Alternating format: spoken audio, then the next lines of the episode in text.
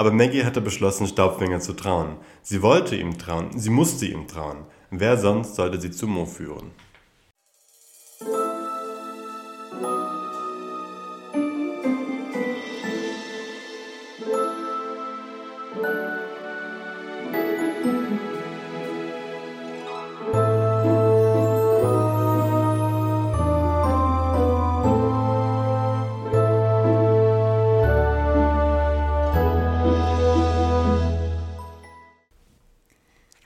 Herzlich willkommen zum Tintenklecks Podcast, deinem Podcast über die Tintenwelt.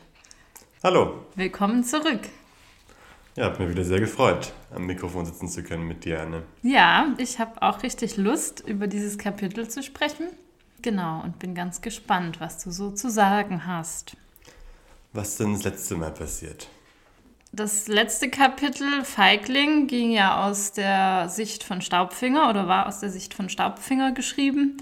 Und wir haben mitbekommen, wie er sich nachts in äh, Maggies Zimmer geschlichen hat und etwas im Tintenherz nachlesen wollte. Oder das, ja, er hat es rausgeholt und wollte da lesen, aber hat sich dann, so wurde es beschrieben, nicht getraut. Und äh, dann am Ende kriegt man noch eine kleine Konversation mit, zwischen ihm und Gwyn mit ähm, wo nochmal hervorgeht, dass eben Stabfinger sich selbst als Feigling bezeichnet.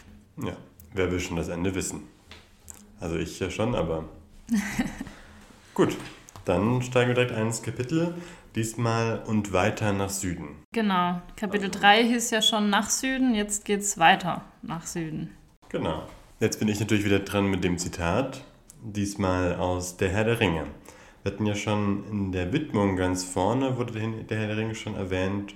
Und ich glaube, wir hatten da auch schon mal eins damit drüber gesprochen, auch mit dem Fuchs in diesem Kapitel. Und genau, wir haben hier ein, ein kleines Lied. Die Straße gleitet fort und fort, weg von der Tür, wo sie begann, weit über Land von Ort zu Ort, ich folge ihr, so gut ich kann. Ihr laufe ich raschen Fußes nach, bis sie sich groß und weit verpflicht, mit Weg und Wagnis tausendfach, und wohin dann, ich weiß es nicht. Also genau, ich habe ich hab da ein bisschen Recherche zu betrieben. Ähm, König Funke gibt selbst hier Der Herr der Ringe als Quelle an. Ähm, es kommt aber auch in Hobbit vor, in dem, dem Hobbit vor. Also ich, ich glaube, Herr der Ringe muss ich nicht groß erklären. Hm. Also es ist ein sehr, sehr bekannter Fantasy-Roman von Tolkien. Und der Hobbit ähm, ist so ein bisschen sowas wie so ein Prolog vielleicht dazu, manchmal sagen es Leute, aber eine eigenständige Geschichte.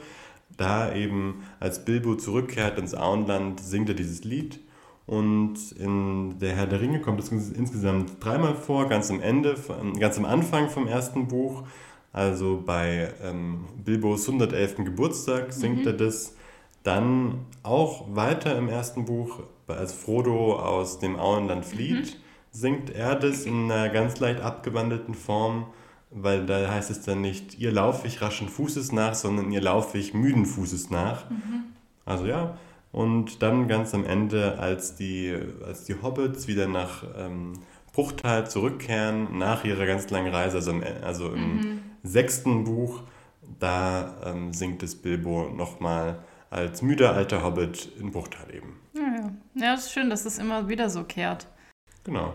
Kann man natürlich auch ein bisschen interpretieren, was es hier zu tun hat. Also wir sind auch hier natürlich mit einer Reise, auch der Herr der Ringe oder speziell die Gefährten wird ja noch später erwähnt. Ja, ich fand auch die, eben den letzten Satz und wohin denn, äh, wohin geht, geht äh, soll es denn gehen? Ich weiß es gar nicht so genau. Also ich finde, das ja. passt schon auch hier zu der Geschichte wieder. Genau, und beschreibt eben auch gerade so mit diesem Zug auf Bilbo, eben, der dieses große Abenteuer in der Hobbit übernommen hat und eben auch wieder zurückkehrt. So, ist einfach so diese, beschreibt er einfach diese klassische Abenteuergeschichte, so von eben diesem Held, der auszieht und dann wieder zurückkommt. Genau, Aufbruch und ja, zurückkommen, ja. Genau. Mhm, Während schön. das ja unbedingt in der Herr der Ringe ja selbst gar nicht unbedingt so der Fall ist. Aber das ist natürlich jetzt eine ganz andere Diskussion.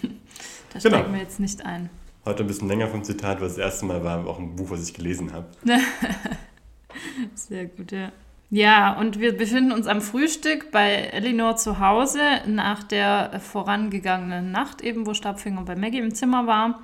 Und ähm, die drei, also Staubfinger, Maggie und Eleanor, sitzen zusammen am Frühstück und Eleanor breitet eine Straßenkarte aus. Äh, wird man heutzutage wahrscheinlich auch nicht mehr so machen, aber ja. Und ähm, sie fragt eben jetzt Staubfinger, ja, wo ist denn jetzt dieser Capricorn? sie soll jetzt mal, er, er soll jetzt mal zeigen, wo, wo das ist. Genau. Und es wird auch erwähnt, dass Staubfinger sehr müde aussieht. Ja, den Grund hat, hast du ja gerade schon erklärt. Er hat, hat halt kaum geschlafen. Hat ja auch irgendwie so, wurde ja auch im letzten Kapitel gesagt, hat irgendwie so Schuldgefühle vielleicht auch, mhm. ähm, dass er dann gar nicht mehr einschlafen kann. Also ja, ist, ist kaum ausgeschlafen, wissen warum. Genau, und also das Kapitel ist jetzt eben wieder aus Maggies Sicht, so wie ja. immer, dann ja. eher. Was ich auch ganz spannend fand, eben, sie sind ja dann über diese Karte gebeugt und Staubfinger muss schon irgendwie lange nachdenken, aber er weiß dann anscheinend, ja, so hatte ich es verstanden, ganz genau, wo das Dorf ist. Er sagt dann wirklich, er sagt dann quasi mit dem, mit dem Finger auf die Karte und sagt, hier ist es. Ja. Und das finde ich schon auch interessant. Also, dass er nicht nur weiß, so gut, ich habe eine grobe Ahnung und wenn ich irgendwie da bin, dann erkenne ich es vielleicht so. Oder hier in der Nähe von diesem ähm, richtigen Dorf. Wir erfahren ja auch, dass Capricorns Dorf äh, also eine Ansammlung von zerfallenen Häusern sei, laut Staubfinger. Aber ja, fand ich interessant, dass er das so exakt weiß. Ja, ja, ich bin da auch in dem Kapitel noch eher skeptisch, so, okay, weiß Staubfinger wirklich, wo sie hingehen sollen und so. Aber ähm, ich, genau, er, offensichtlich weiß das schon ziemlich ja. genau. Und er behauptet es zumindest. Also, ja. Aber so genau. habe ich es gelesen, so wird das impliziert. Staubfinger sagt, oder das, dieser Ort, wo er auf der Karte angibt, ist eben, liegt in Ligurien. Das ist eine Region, ähm, in, äh, ja, in schon noch Norditalien. Also wenn man sich den Stiefel anschaut an, der, an dem Schaft oben, wo es dann links weitergeht nach Frankreich. Genua ist da, glaube ich, eine große Stadt und es soll etwa 30, äh, 300 Kilometer südlich von da sein, wo sie jetzt gerade sind. Und wir hatten ja schon ähm, am Anfang mal gesagt, dass Elinors Haus ungefähr ganz in Norditalien Richtung Schweizer Grenze irgendwo liegen könnte. Genau, ich hatte ja behauptet, dass es tatsächlich in, in der italienischen Schweiz und nicht in genau. Italien sei, aber das sei auch eine Spekulation. Ja, aber tatsächlich passt es da ganz grob. Ligurien ist nämlich eigentlich ziemlich lang, die Region, also so quasi ein ziemlich langer Streifen an der Küste entlang. Wir waren da auch mal im Urlaub, falls du dich erinnerst. Natürlich. und ähm, genau, das ist eine sehr lange Region, wo, ich, wo man schon, also je nach Ort, schon ungefähr 30, äh, 300 Kilometer braucht. Also das passt, passt schon ungefähr wieder. Ja. Und sie haben noch so ein bisschen, oder fragt Elinor Staubfinger aus zu dem Dorf von Capricorn, der Capricorns Dorf. Und Staubfinger sagt unter anderem eben, dass es nur zerfallene Häuser sind, dass die Straße eigentlich keine Straße zu nennen sei, die dahin führt und dass sich dort Capricorn sicher fühlt und dass das Dorf auch damit keinen Namen hat. Also mhm. auch für andere Menschen bedeutet es quasi nichts. Genau, vergessen irgendwie auch die, die, die Gegend oder das, der Ort, ja. Ja. Ja, und ähm, eben Eleanor sagt dann nur, dass sie da eben noch nie war in dieser Region, außer in Genua, weil sie dort eben mal ein besonderes Exemplar von Alice im Wunderland gekauft hatte. Ja, und das finde ich ganz witzig. Sie fragt dann Maggie, ob sie Alice im Wunderland mögen würde und Maggie anscheinend mag das nicht so sehr, aber da schüttelt Eleanor vor Unverständnis den Kopf. Ja, keine Ahnung. Ich weiß auch nicht, also wird ja nicht erklärt, warum Maggie es nicht mag. Ja, es werden ja noch später noch zwei andere Bücher genannt, die Maggie mitnimmt. Also ich fand das so ganz amüsant. Vielleicht ja auch, weil es einfach zu anspruchslos ist. Also sie liest ja offensichtlich einfach schwerere Kost als ja. Alice im Wunderland. Ähm, vielleicht ist da so Maggie schon weiter, denkt sich, ach. ja. Oder dann soll Stabfinger mehr über Capricorn erzählen. Also er wisse, wüsste doch da so viel, jetzt soll er da mal ein bisschen mehr erzählen. Und er wiegelt dann eher so ein bisschen ab und sagt halt, ja, er und, Sta und Capricorn, also Stabfinger und Capricorn, stammen aus demselben Ort, aber haben eigentlich sonst nicht viel miteinander zu tun. Genau, fand ich auch, auch, eine, auch eine ganz interessante Formulierung. So, sie stammen aus demselben Ort. Also wird ja entweder so implizieren, dass es so wie so ein Ort im Sinne von einem Dorf ist, ist irgendwie eine, ja, eine kleine Siedlung so aber könnte ja auch was viel Abstrakteres so heißen. Also mhm. das wäre auch was, also Staubfinger ist ja da auch einfach vielleicht wahrscheinlich bewusst enigmatisch.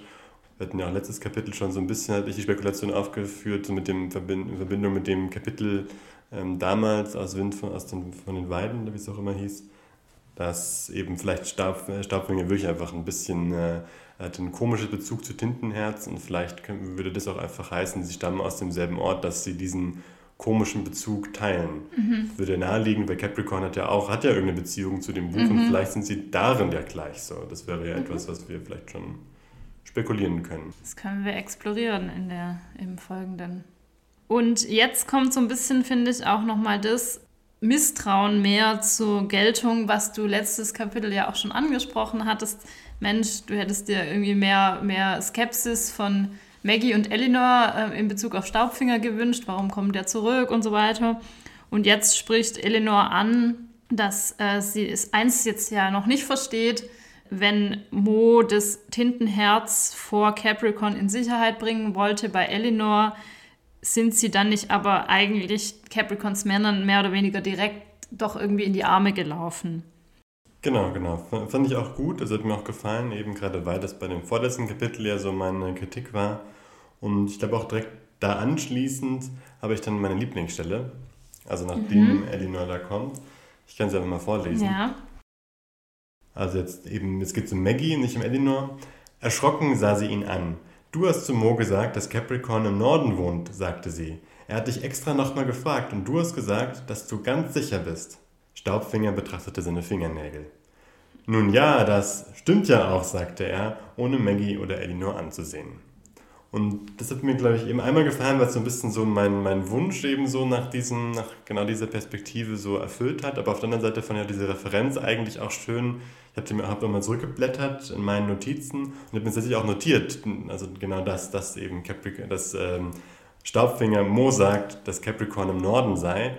Und also ich hätte das auch, hätte mich da auch erinnern können, so ist es mir offensichtlich auch damals eben im dritten Kapitel aufgefallen, aber ich wusste es auch gar nicht mehr. Mhm. Also habe es einfach vergessen gehabt und deswegen fand ich das auch eigentlich eine schöne Kombi. Also ich mag das, glaube ich, wenn eben so Romane auch so was früher eingeführt wurde, es aufgegriffen hat. Und damit auch die Kritik, die ich ja hatte, dass irgendwie dass so die Kontinuität fehlt, fand ich, hat das, also war da überhaupt nicht so. Das ist hier überhaupt nicht so. Und da wird sehr gut eine Kontinuität hergestellt. Ja, und ich finde, es zeigt ja irgendwie auch, dass wenn man es so genau ausführlich, äh, aufmerksam und ja, gründlich liest, man schon auch ja. solche Details dann merkt, wo man vielleicht im schnellen Lesen drüber gestolpert wäre oder so. Genau, genau, das trifft glaube ich auch ganz gut, weil es hat mich ja auch so ein bisschen gestört, dass er das Gefühl hatte, wir wurden so ein bisschen bestraft dafür, dass wir es genau lesen mhm. und dann irgendwie schon sehr klar ist, dass Staubfinger eigentlich zu misstrauen sei, aber die Charaktere dann nicht so handeln, das hieß es also eher so ein bisschen so andersrum, da war das Buch schlauer oder Maggie war schlauer als ich und das hat mich eben gefreut.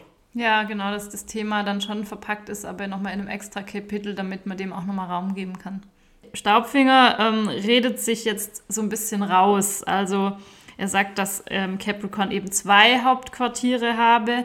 Ich habe es jetzt nicht mehr nachgeschaut, aber ich meine mich, er hat sonst immer nur von einem Hauptquartier und so Nebenorten oder wie so Aufenthalten auch gesprochen, aber das bin ich mir nicht mehr ganz so sicher. Das eine im Norden ist, da geht er hin, wenn es heiß ist, also in den Sommermonaten, und das im, im äh, Süden, da geht er in den Wintermonaten hin. Und ähm, aber auch klar ist, dass wichtige Dinge in, im Süden erledigt werden.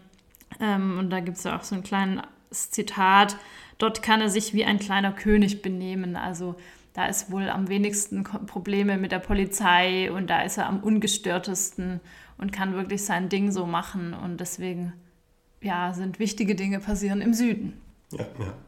Und da stellt er noch fest, dass, oder er erkennt es ja auch an, dass Maggie und Elinor ihm misstrauen. Also er, mhm er realisiert ihm die Situation, deswegen sind es sozusagen das jetzt ganz klar kommuniziert, auch zwischen den Charakteren. Das fand ich auch ja. ähm, relevant. Und, und Maggie sagt ja dann auch, dass sie weniger, also weniger Angst vor Staubfinger allgemein hat, sondern mehr vor dem, was er nicht sagt. Also sie ja, ist schon misstrauischer und ähm, befürchtet eben doch, dass er ein paar Sachen vielleicht bewusst nicht sagt.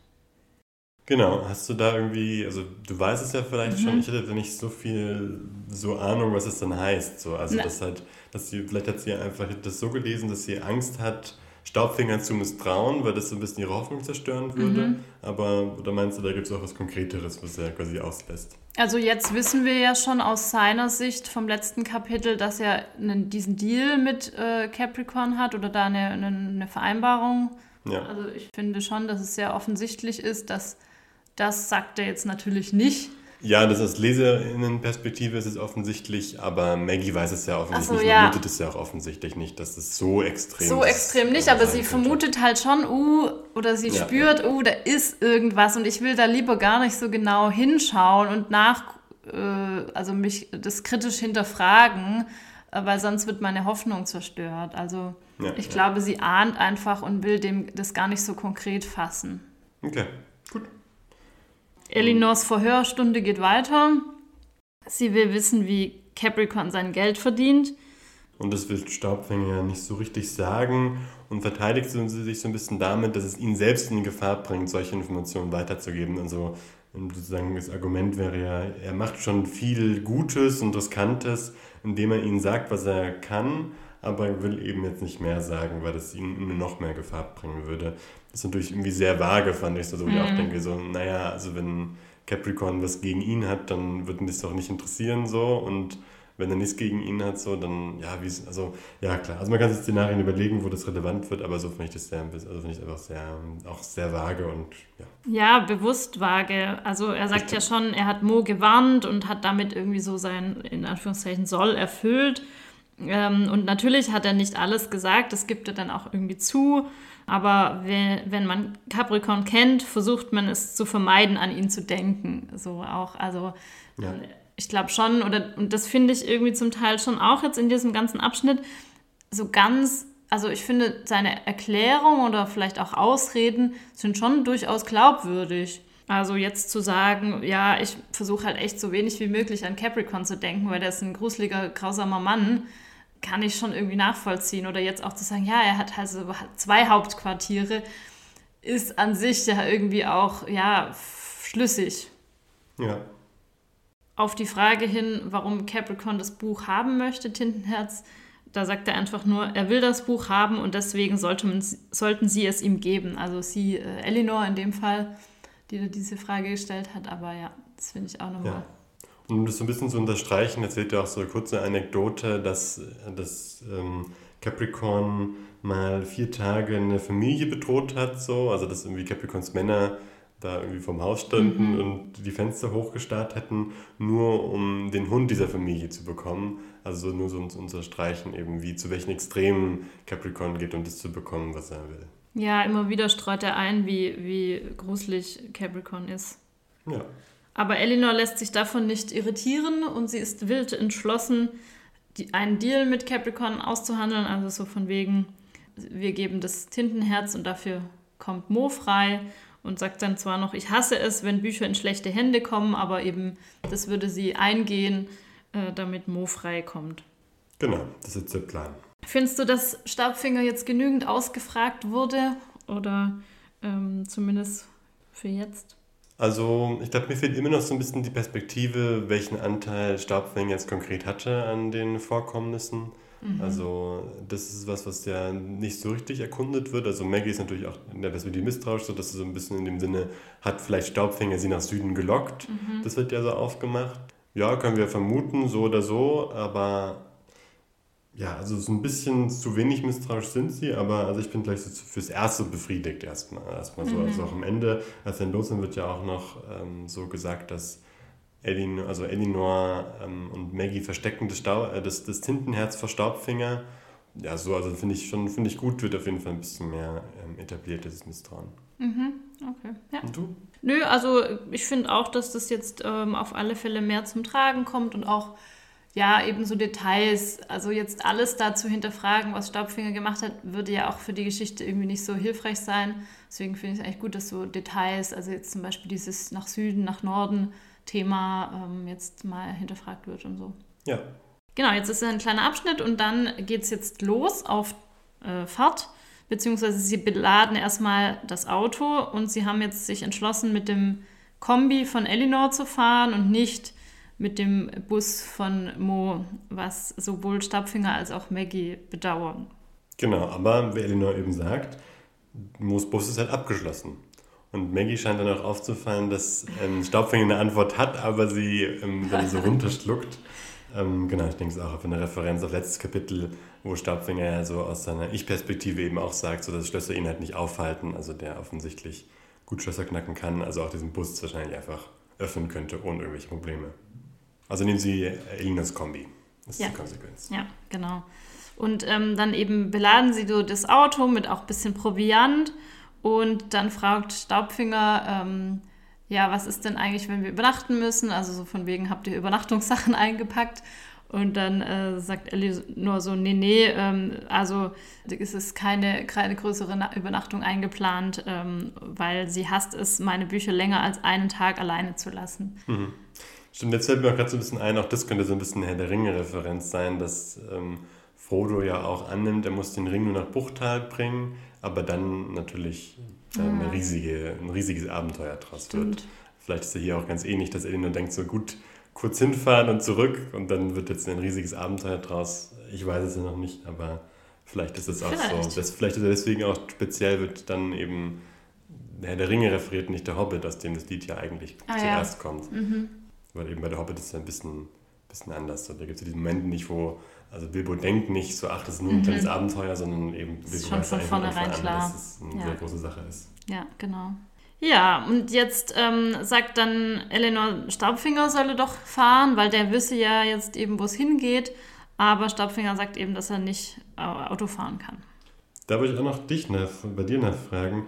Fandest du das so plausibel, so ein Hinblick darauf, dass er erzählt, er sei mit einem Motorrad gefahren? Also ich bin, mhm. ich, also ich, ich selbst kenne wirklich weder Motorrad noch ähm, Autofahren. Aber meinst du es so plausibel? Weil ich glaube, jetzt in Deutschland wäre das ja so, dass, also wenn man einen deutschen Führerschein macht, dann würde man ja, könnte man eben auch ein kleines, oder Motorrad kann man das auch. Es war ein Moped, glaube ich, oder, oder sowas. Moped könnte man ja auf jeden Ufer. Fall, darf man, darf man ja fahren mit einem Autoführerschein, oder? Ja. Und ja, was sagst ja. du als dazu? ähm, also ich bin selber auch nur einmal ganz, ganz kurz Roller gefahren. Also ich bin da auch nicht auf den Zweirädern nicht so unterwegs, aber an sich ist es relativ intuitiv. Wenn es wirklich nur so ein kleines, oh Gott, ich kenne mich gar nicht aus, aber so ein kleines Gefährt ist, wo man auch schon mit 16 fahren kann, das dann so gedrosselt ist, das ist wirklich wie so ein Fahrrad, wo du dann so ein bisschen den, dieses Gas andrehen musst. Okay, das ist sehr selbsterklärend. Also meinst du ähm, auch plausibel, dass wirklich jemand ohne Führerschein ja, einfach ja, ja. mal sich draufsetzt? Absolut. Okay. Also das meine ich auf alle Fälle. Gut, dann müssen wir da nicht. Es ist ja auch, also wir wissen ja, dass er, wir wissen ja, dass Stabfinger mit denen geredet hat mit den Leuten, aber wir wissen nicht, ob diese Moped oder was auch immer Story stimmt. Genau, ich meine, ob das jetzt ein weiterer Anlass sein so. könnte für Maggie misstrauisch zu werden, aber so wie du es erzählst, ja nicht. Also können wir jetzt einfach können gerne auch nochmal andere Leute das sagen, aber ich glaube, dass das schon äh, möglich ist für Leute ohne Führerschein. Ja. Und Maggie ist jetzt etwas traurig, den Bus zurückzulassen, weil das ja. ist das letzte Stück Heimat, was sie aufgeben muss. Das ist eigentlich das, auch wenn sie häufig umgezogen sind, aber den Bus, der war immer dabei. Genau. Eleanor fährt dann eben los und sagt noch, ich hoffe wirklich, dass sie wissen, wo Maggies Vater steckt, sonst werden sie feststellen, dass nicht nur dieser Capricorn furchteinflößend sein kann. Also das sagt Eleanor zu Staubfinger. Fand ich irgendwie auch nochmal gut, weil sie eben so die Traurigkeit von Maggie auch spürt. Und Maggie erzählt so ein bisschen, was sie eingepackt hat. Kleidung für sich und für Mo mhm. und zwei von ihren Büchern. Und genau. da gibt es dann auch so eine Unterhaltung mit Elinor wieder. Elinor sagt dann so, du nimmst dir also König Arthurs Tafelrunde mit und Frodo samt seinen acht Gefährten. Und ich habe auch versucht, so ein bisschen zu recherchieren, was das für Bücher sind. Also ich denke, Frodo und die acht Gefährten werden wahrscheinlich einfach die Gefährten sein, also der erste Band von Herr der Ringe. Mhm. Ähm, bei Arthurs Tafelrunde also ich habe ein bisschen geguckt, ich bin da auch überhaupt nicht drinne. Also das ist ja so ein eigenes Genre damals so gewesen, so Athos-Romane. Und davon gibt es ein paar und mhm. ich glaube, es sind ganz schöne Brocken alle. Also meine Idee war vielleicht so wie Parzival, mhm. wäre so eine Möglichkeit, aber das müsste echt ein enorm anspruchsvolles Buch so zum Lesen sein. Aber so ein bisschen wird es impliziert, ja. weil ich jetzt irgendwie so, also ich mir nicht vorstellen, dass es ein modernes Buch ist, sondern es ist schon irgendwie sozusagen ein in Anführungsstrichen originales Werk sein. Das hat eben genauso eben Parzival wäre mhm. eines der ersten so mittelhochdeutschen Artusromane. Ja. Eine, und auch einer der wichtigsten. Ja, aber ich finde, also das kann man schon lesen. Und gerade wenn das jetzt eben eines ihrer häufig geleseneren Bücher ist, ähm, dass sie in ihrer Lieblingskiste da dabei hat, also das traue ich ihr schon zu, dass sie das ähm, ja, das ist sehr, nee, das ist überhaupt, dass ich es Maggie nicht zutrauen würde, sondern ich traue es mir eigentlich ein bisschen zu. Also, dass ich denken würde, so gut, ich habe schon ich, ein bisschen was gelesen und bin da nicht älter als Maggie. Also, ja, aber gut. Vielleicht gibt es da auch einfachere Übersetzungen, keine Ahnung. Ja, aber jedenfalls, das ist tatsächlich meine Lieblingsstelle, also diese Metaphorik irgendwie, die da so dahinter steckt. Also diese Weggefährten, die sie da einpackt und auch noch dieser Spruch, den dann, oder das Zitat, das Maggie, äh, Eleanor dann hinterher daraufhin sagt, Unsere Reise wird nicht halb so schlimm wie die der armen Pelzfüße und sehr viel kürzer. Ähm, also diese Metaphorik vielleicht auch noch eingerahmt durch das Eingangszitat. Das finde ich einfach sehr schön, das gefällt mir sehr gut. Genau, auch hier eben Pelzfüße, weil die Hobbits, genau. eben die zentralen Charaktere in Herr der Ringe und der Hobbit, eben sehr behaarte Füße haben. Ja, für, genau, für die, die es noch nicht wissen. Es ja, sollte auch, auch Herr der Ringe kennt. Ich denke, der Ringe wird jeder kennen, aber vielleicht auch solche Details ja. äh, muss ja vielleicht wirklich nicht jeder, äh, nicht jeder so geläufig haben. Genau, das war, fand ich einfach schön. Ja. Genau, und jetzt wird nochmal erwähnt, dass eben, ja, wie du vorhin schon angedeutet hast, das Tintenherz in einer Plastiktüte versteckt im Kofferraum unter den Ersatzreifen liegt. So ein bisschen wie so Drogen oder so, habe ich gedacht. Stimmt. Wobei es ein relativ klassisches Versteck ist, glaube ich. Aber ja, genau. Und sie soll, Eleanor soll, also sagt zu, zu Maggie, dass sie dieses Versteck nicht Staubfinger verraten soll oder überhaupt ihm nicht trauen soll. Und dann ganz zum Schluss kommt der Satz, den ich ganz am Anfang vorgelesen hatte. Eben wie so Maggie beschreibt nochmal so ganz kurz ihre Haltung jetzt zu Staubfänger. Und eben sie will ihm trauen und sie muss ihm auch trauen, weil ihre Hoffnung nur dadurch, also ihre Hoffnung, ihren Vater zu retten, nur dadurch Bestand hat. Und finde dann nochmal so ein bisschen so in Richtung Herr der Ringe auch so, also dass sie auch Herr der Ringe mitnimmt, so eben das so ein bisschen so ihr erwählter Gefährte sozusagen ist jetzt so ähm, Staubfinger. Ah ja, mhm, also stimmt. Man, und ja, auch da ich jetzt nicht zu so viel, ich habe ein bisschen viel über Herr der Ringe geredet, aber vielleicht da, kommt so ein bisschen so der Charakter von Boromir ist ja auch so, vielleicht auch so ein, so ein ambivalenter Charakter, Aha. der irgendwie auch da auftaucht und der auch ja. viel hilft am Anfang, aber so korrumpiert wird durch den Ring. Und so kann man sich halt auch ein bisschen so. Und dann im Endeffekt ja auch sich versucht, den Ring zu bemächtigen und dann am Ende doch wieder so sich dann im Endeffekt stirbt, um die anderen Hobbits nicht Frodo ähm, zu retten. Ja, ja. Nee, das Oder ist Versuch. Ein ganz spannende, äh, spannender Vergleich. Also klar, und das ist ja auch ganz eindeutig, dass Staubfinger eine ambivalente Figur ist. Aber deswegen macht es vielleicht auch gerade spannend, oder? Genau, das ist halt so ein bisschen auch das, was evozieren soll. Ja. Dann bleibt nur noch Tintenkleckse zu vergeben, Anni. Ja. Wie, wie viele waren es bei dir heute? Heute waren es bei mir sieben von zehn weil genau, ich fand es irgendwie wieder ein schönes Kapitel, wo genau die Themen ihren Platz gefunden haben, Misstrauen zum Beispiel, aber auch so diese Gefährtenanalogie. Und ähm, ich fand eben ein paar schöne Zitate wieder im Buch. Genau, und es geht so wieder los. Es geht jetzt echt ins Abenteuer hinein. Das nächste Kapitel heißt ja auch Capricorns Dorf. Es ist ein längeres Kapitel ähm, und genau, jetzt nimmt es wieder Fahrt auf. Was ja. ist denn deine Bewertung? Also ich kann mich da eigentlich nur anschließen. Ich hätte tatsächlich auch sieben von zehn Tintenklecksen mhm. vergeben. Mir hat eben, wie ich ja schon gesagt habe, gut gefallen, dass sie so ein bisschen auf dieses Misstrauen eingegangen sind. Das war ja eben gerade vor zwei Kapiteln mein ziemliches Problem, wo ich dann auch eine vier von zehn vergeben habe. Ja. Aber eben das wird jetzt auf jeden Fall so ein bisschen aufgeholt. Ich glaube, meine Kritik würde ich auch stehen lassen, so von diesem Kapitel. Ähm, ich glaube, jetzt so ein bisschen die Erzählstruktur habe ich jetzt mehr verstanden von Cornelia Funke, also sie versucht hat, auch mit diesen kurzen Kapiteln auch die Kapitel auf so wenige Themen wie möglich zu beschränken und es jetzt einfach da nicht die Zeit war, so vielleicht mhm. für sie, oder so sie das so, so, ja, oder sie das halt nicht so dachte oder nicht so wollte.